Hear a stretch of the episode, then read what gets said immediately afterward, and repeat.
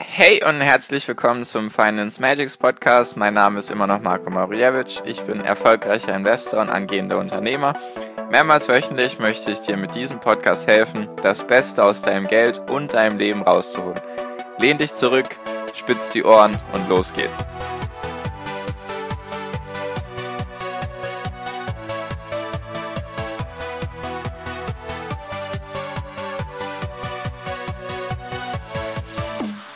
Hi und herzlich willkommen zum Finance Magics Podcast. Wir sind heute bei Folge 114 und heute gibt es sozusagen eine News-Folge, könnte man sagen. Beziehungsweise, ja, es sind noch nicht Sachen, die wirklich passiert sind, nur ich möchte dir sozusagen erklären, was wahrscheinlich passieren wird und was das dann für Folgen hat. So, also ich hatte dir ja gesagt, dass 112, 113, 114 und 115, also die Folgen alle aufeinander aufbauen. Also, falls du bisher noch nicht 112 und 113 angehört hast, dann tu das bitte jetzt, weil sonst wirst du wahrscheinlich hier wenig verstehen. Also, bevor du jetzt diese Folge anhörst, geh nochmal bitte zurück. 112, 113, da geht es um die EZB. 112, was genau sie macht. 113 nochmal ein bisschen genauer erklärt und warum sie in die Kritik gekommen ist und was das für dich als Aktionär bedeutet. Deswegen, falls du dir vielleicht gedacht hast, das Thema ist irgendwie langweilig oder nichts für dich, als du die Überschrift gelesen hast, es ist wirklich sehr wichtig, deswegen hörst du dir bitte an. Also, heute geht es eben darum, dass wahrscheinlich die Fed, also die Federal Reserve in den USA, also die Notenbank aus den USA und die EZB, also die Europäische Zentralbank, wahrscheinlich ihre Zinsen senken werden. Wahrscheinlich sage ich, weil es ist noch nicht sicher. Es kommt ganz darauf an, wie sich die Wirtschaft entwickeln wird. Fangen wir doch mal mit, mit Mario Draghi an. Das ist ja der Chef, sage ich mal, bei der EZB. Der hat bestimmt einen anderen Titel. Vielleicht, ich weiß gerade nicht, wie er heißt. EZB-Vorsitzender vielleicht. Ich weiß gerade nicht. Ich nenne jetzt einfach mal Chef von der EZB. Was er angekündigt hat, ist, dass er höchstwahrscheinlich die Einlagezinsen nochmal verringern wird. Das heißt, das Hauptziel von der EZB ist ja die Inflation um die 2% zu kriegen. Und die Inflation liegt im Euroraum, da schaut man eben sich die ganzen Länder an, die im Euroraum sind, jetzt nicht einzelne Länder. Es gibt wahrscheinlich einzelne Länder, die schon bei 2% sind oder schon darüber von der Inflation. Nur es geht insgesamt um den Euroraum. Inflation habe ich jetzt schon zwei, dreimal erklärt. Und die liegt eben im Euroraum laut meinen letzten Nachrichten, die ich gelesen habe bzw. mitbekommen habe, liegt die bei 1,2 Prozent. Also noch weiter entfernt von den 2 Prozent Inflation. Ich weiß, es sind jetzt nur 0,8 Prozent. Nur ist es gar nicht so einfach, wie man am Beispiel Mario Draghi und EZB sieht, die Inflation in Richtung 2 Prozent zu kriegen. Und was ist denn jetzt der Einlagezins? Ich hatte dir ja die Leitzinsen erklärt. Das ist ja das Geld oder beziehungsweise der Zins, Zinssatz, mit dem sich die Banken Geld leihen können bei der EZB. Und was ist jetzt der Einlagezins? Das ist sozusagen das Gegenteil. Das ist, wenn das, wenn Bankenhäuser oder Banken ihr Geld anlegen möchten bei der EZB. Auch da gibt es einen Zinssatz von der EZB, der war früher natürlich höher, nur jetzt beträgt er gerade im Moment 0,4 Prozent. Minus. Also die Banken müssen, damit sie ihr Geld parken dürfen, damit die EZB was auch immer damit machen kann, müssen sie gerade Negativzinsen bezahlen von 0,4 Prozent. Und den möchte Mario Draghi höchstwahrscheinlich auf 0,5 Prozent minus runtersenken, damit es also noch unattraktiver wird, für die Banken ihr Geld zu parken. Warum macht er das? Er macht das aus dem Sinne, weil er möchte, dass die Banken das Geld verteilen mit Krediten. Habe ich dir erklärt, wenn die Banken Kredite verteilen, dann können Unternehmen sich mehr Kredite leisten, weil die Zinsen eben niedrig sind und können dann eben dementsprechend in die Wirtschaft investieren, also in ihr eigenes Unternehmen, was dann dazu führt, in der Theorie, dass die Wirtschaft wächst, was dazu führt, dass eben die Inflation steigt, beziehungsweise dass die Wirtschaft an sich erstmal wächst weil dann ist mehr Geld im Umlauf, logischerweise, wenn die Bank eben nicht das Geld bei der EZB parkt, sondern eben im Umlauf. Dadurch steigt dann die Geldmenge und hoffentlich steigt die Geldmenge stärker als die Produktionsmenge, was auch kommen kann, weil dann mehr konsumiert wird, weil das Geld ja günstiger ist. Es müssen ja nicht immer Unternehmen sein, die sich Geld leihen. Es können auch Privatpersonen sein, die sich Geld leihen. Und dadurch steigt dann der Konsum. Es wird einfach mehr Geld ausgegeben, es ist mehr Geld vorhanden und dadurch steigt hoffentlich die Inflation. Das ist das Ziel, was damit verfolgt wird. Also das ist der Einlagezins, der ist negativ. Also die Banken kriegen kein Geld, sondern sie müssen Geld draufzahlen, damit sie ihr Geld dort parken dürfen. Deswegen ist es sehr unattraktiv, deswegen sollen sie ihr Geld verleihen.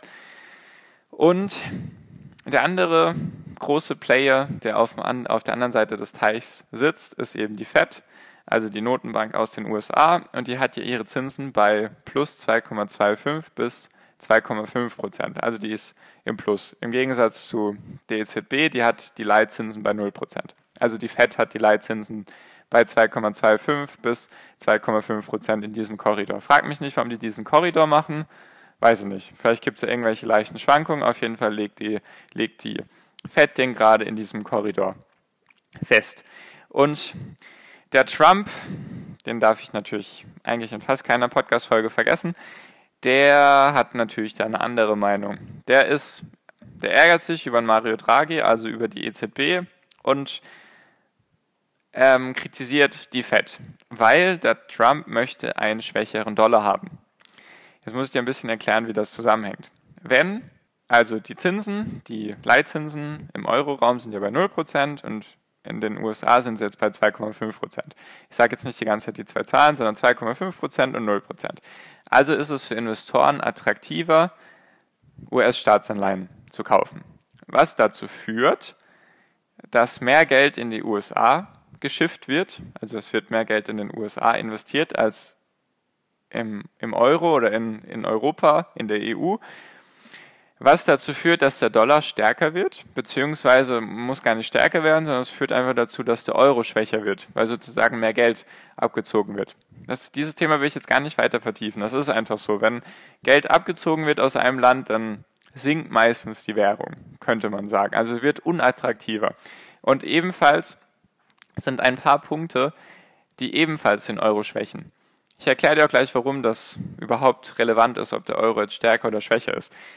Der Euro ist aus mehreren Gründen schwach. Es gibt aktuell politische Unsicherheiten. Es gibt eben das in Italien, sage ich mal, da ist jetzt noch keine neue Regierung entstanden, beziehungsweise da gibt es jetzt Probleme. Dann in Spanien gibt es jetzt auch noch keine neue Regierung. Dann gibt es das mit dem Brexit. Das sind so die politischen Dinge, ohne weiter darauf eingehen zu wollen. Falls du dich da informieren magst, google das einfach, da findest du genug Schlagzeilen und News.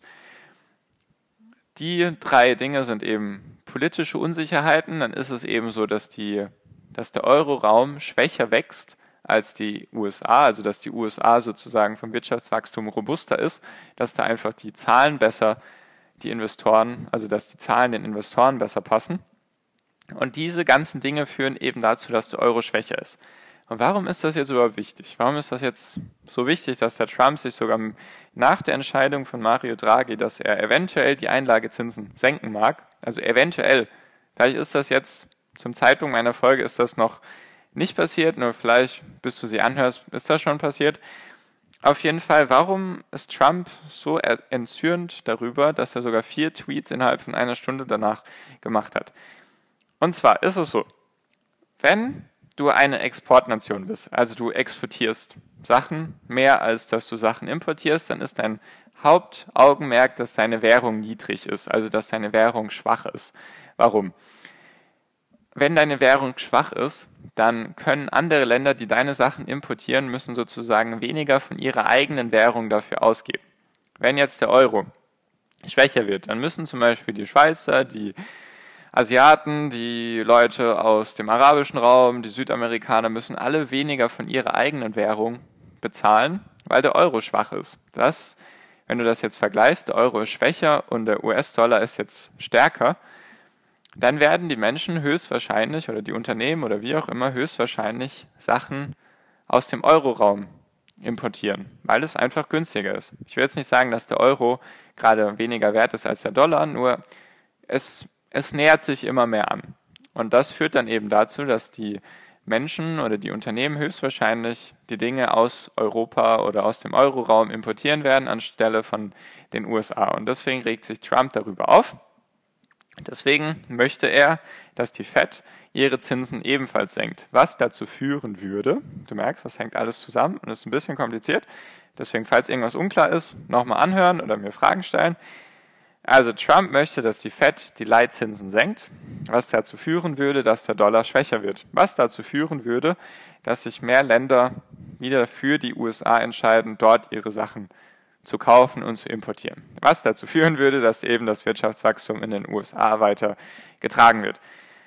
Also, wie du siehst, hängt alles ein bisschen zusammen und deswegen ist es ja so wichtig, dass du diese ganzen Zusammenhänge verstehst, dass du eben checkst, okay, die EZB hat jetzt die Zinsen erhöht, was wahrscheinlich erstmal nicht passieren wird, sondern sie hat sie eher gesenkt. Das heißt dann jetzt, okay, dies und das und jenes. Und wenn die Fed ihre Zinsen auch senken sollte, was höchstwahrscheinlich sein wird, also runter von diesem Korridor um 25 Basispunkte, jetzt erkläre ich dir auch noch, was das ist, vielleicht hast du das auch schon irgendwo gelesen, die lieben, wie soll ich sagen, Währungshüter rechnen gerne in Basispunkten. Das heißt einfach 25 oder beziehungsweise 100 Basispunkte sind 1%. Also wenn jetzt die Fed ihre Leitzinsen um 25 Basispunkte herabsenken würde, dann heißt das einfach, dass sie den Korridor nicht mehr hätte von 2,25% bis 2,5%, sondern von 2% bis 2,25%. Jetzt habe ich dir das auch noch kurz erklärt, was Basispunkte sind. Und was heißt das jetzt für uns als Investoren? Summa summarum heißt das, wenn die Fed ihre Zinsen senkt und die EZB weiter die Einlagezinsen senkt, dass Aktien weiterhin am attraktivsten sind, beziehungsweise attraktiver als Anleihen. Das ist so die Quintessenz aus diesem ganzen Zusammenspiel.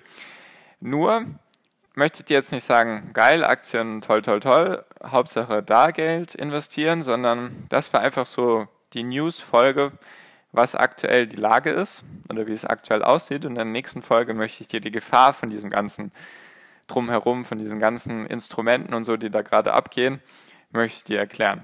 Weil das kann auch große Gefahren mit sich bringen, dieses ganze Zinsen absenken und so. Und da möchte ich einfach in der nächsten Folge nochmal darauf eingehen. Also diese Folge war, um dir die aktuellen News zu erklären und ich musste halt, damit ich dir die News erklären kann mit den Zinsen und so, musste ich dir halt 112 und 113 aufnehmen, damit du das alles hoffentlich jetzt verstehst und wie das zusammenhängt. Also ist alles ein bisschen kompliziert, nur ich finde es faszinierend, wie das alles zusammenhängt und es ist halt für dich als Investor wichtig, dass du halt ab, dass du halt absehen kannst, ob jetzt die Zinsen oder was da gerade passiert mit FED und EZB, ob das jetzt eher gut oder schlecht ist für dich als Investor. Ich will jetzt nicht sagen, dass, das, dass du darauf jetzt jedes Mal dein Augenmerk legen solltest, nur es ist einfach wichtig, dass du es mal grundlegend verstanden hast. Deswegen, falls da irgendwie Fragen sind oder du sonst irgendwas zu sagen hast, Kritik oder Lob an mich, dann schreib mir sehr, sehr gerne auf Instagram unter Finance Magics oder in meiner Facebook-Gruppe, die heißt Finance Magics Academy, da kannst du mir auch persönlich eine Nachricht schreiben oder du stellst die Frage in die Gruppe, dann kriegst du da hoffentlich auch eine Antwort von den Gruppenmitgliedern. Und genau, so viel von mir, so viel für diese Folge. Die nächste Folge ist nochmal wichtig, die musst du dir auch noch anhören. Und dann hast du dieses ganz grobe Thema EZB erstmal und Zinsen und so hast du dann hoffentlich erstmal verstanden. Genau, so viel von mir. Wie immer wünsche ich dir jetzt am Ende noch einen wunder wunderschönen Tag, eine wunderschöne Restwoche genieß dein Leben und mach dein Ding und wir hören uns in der nächsten Podcast-Folge wieder. Bis dahin viel finanziellen Erfolg dir. Dein Marco, ciao, mach's gut.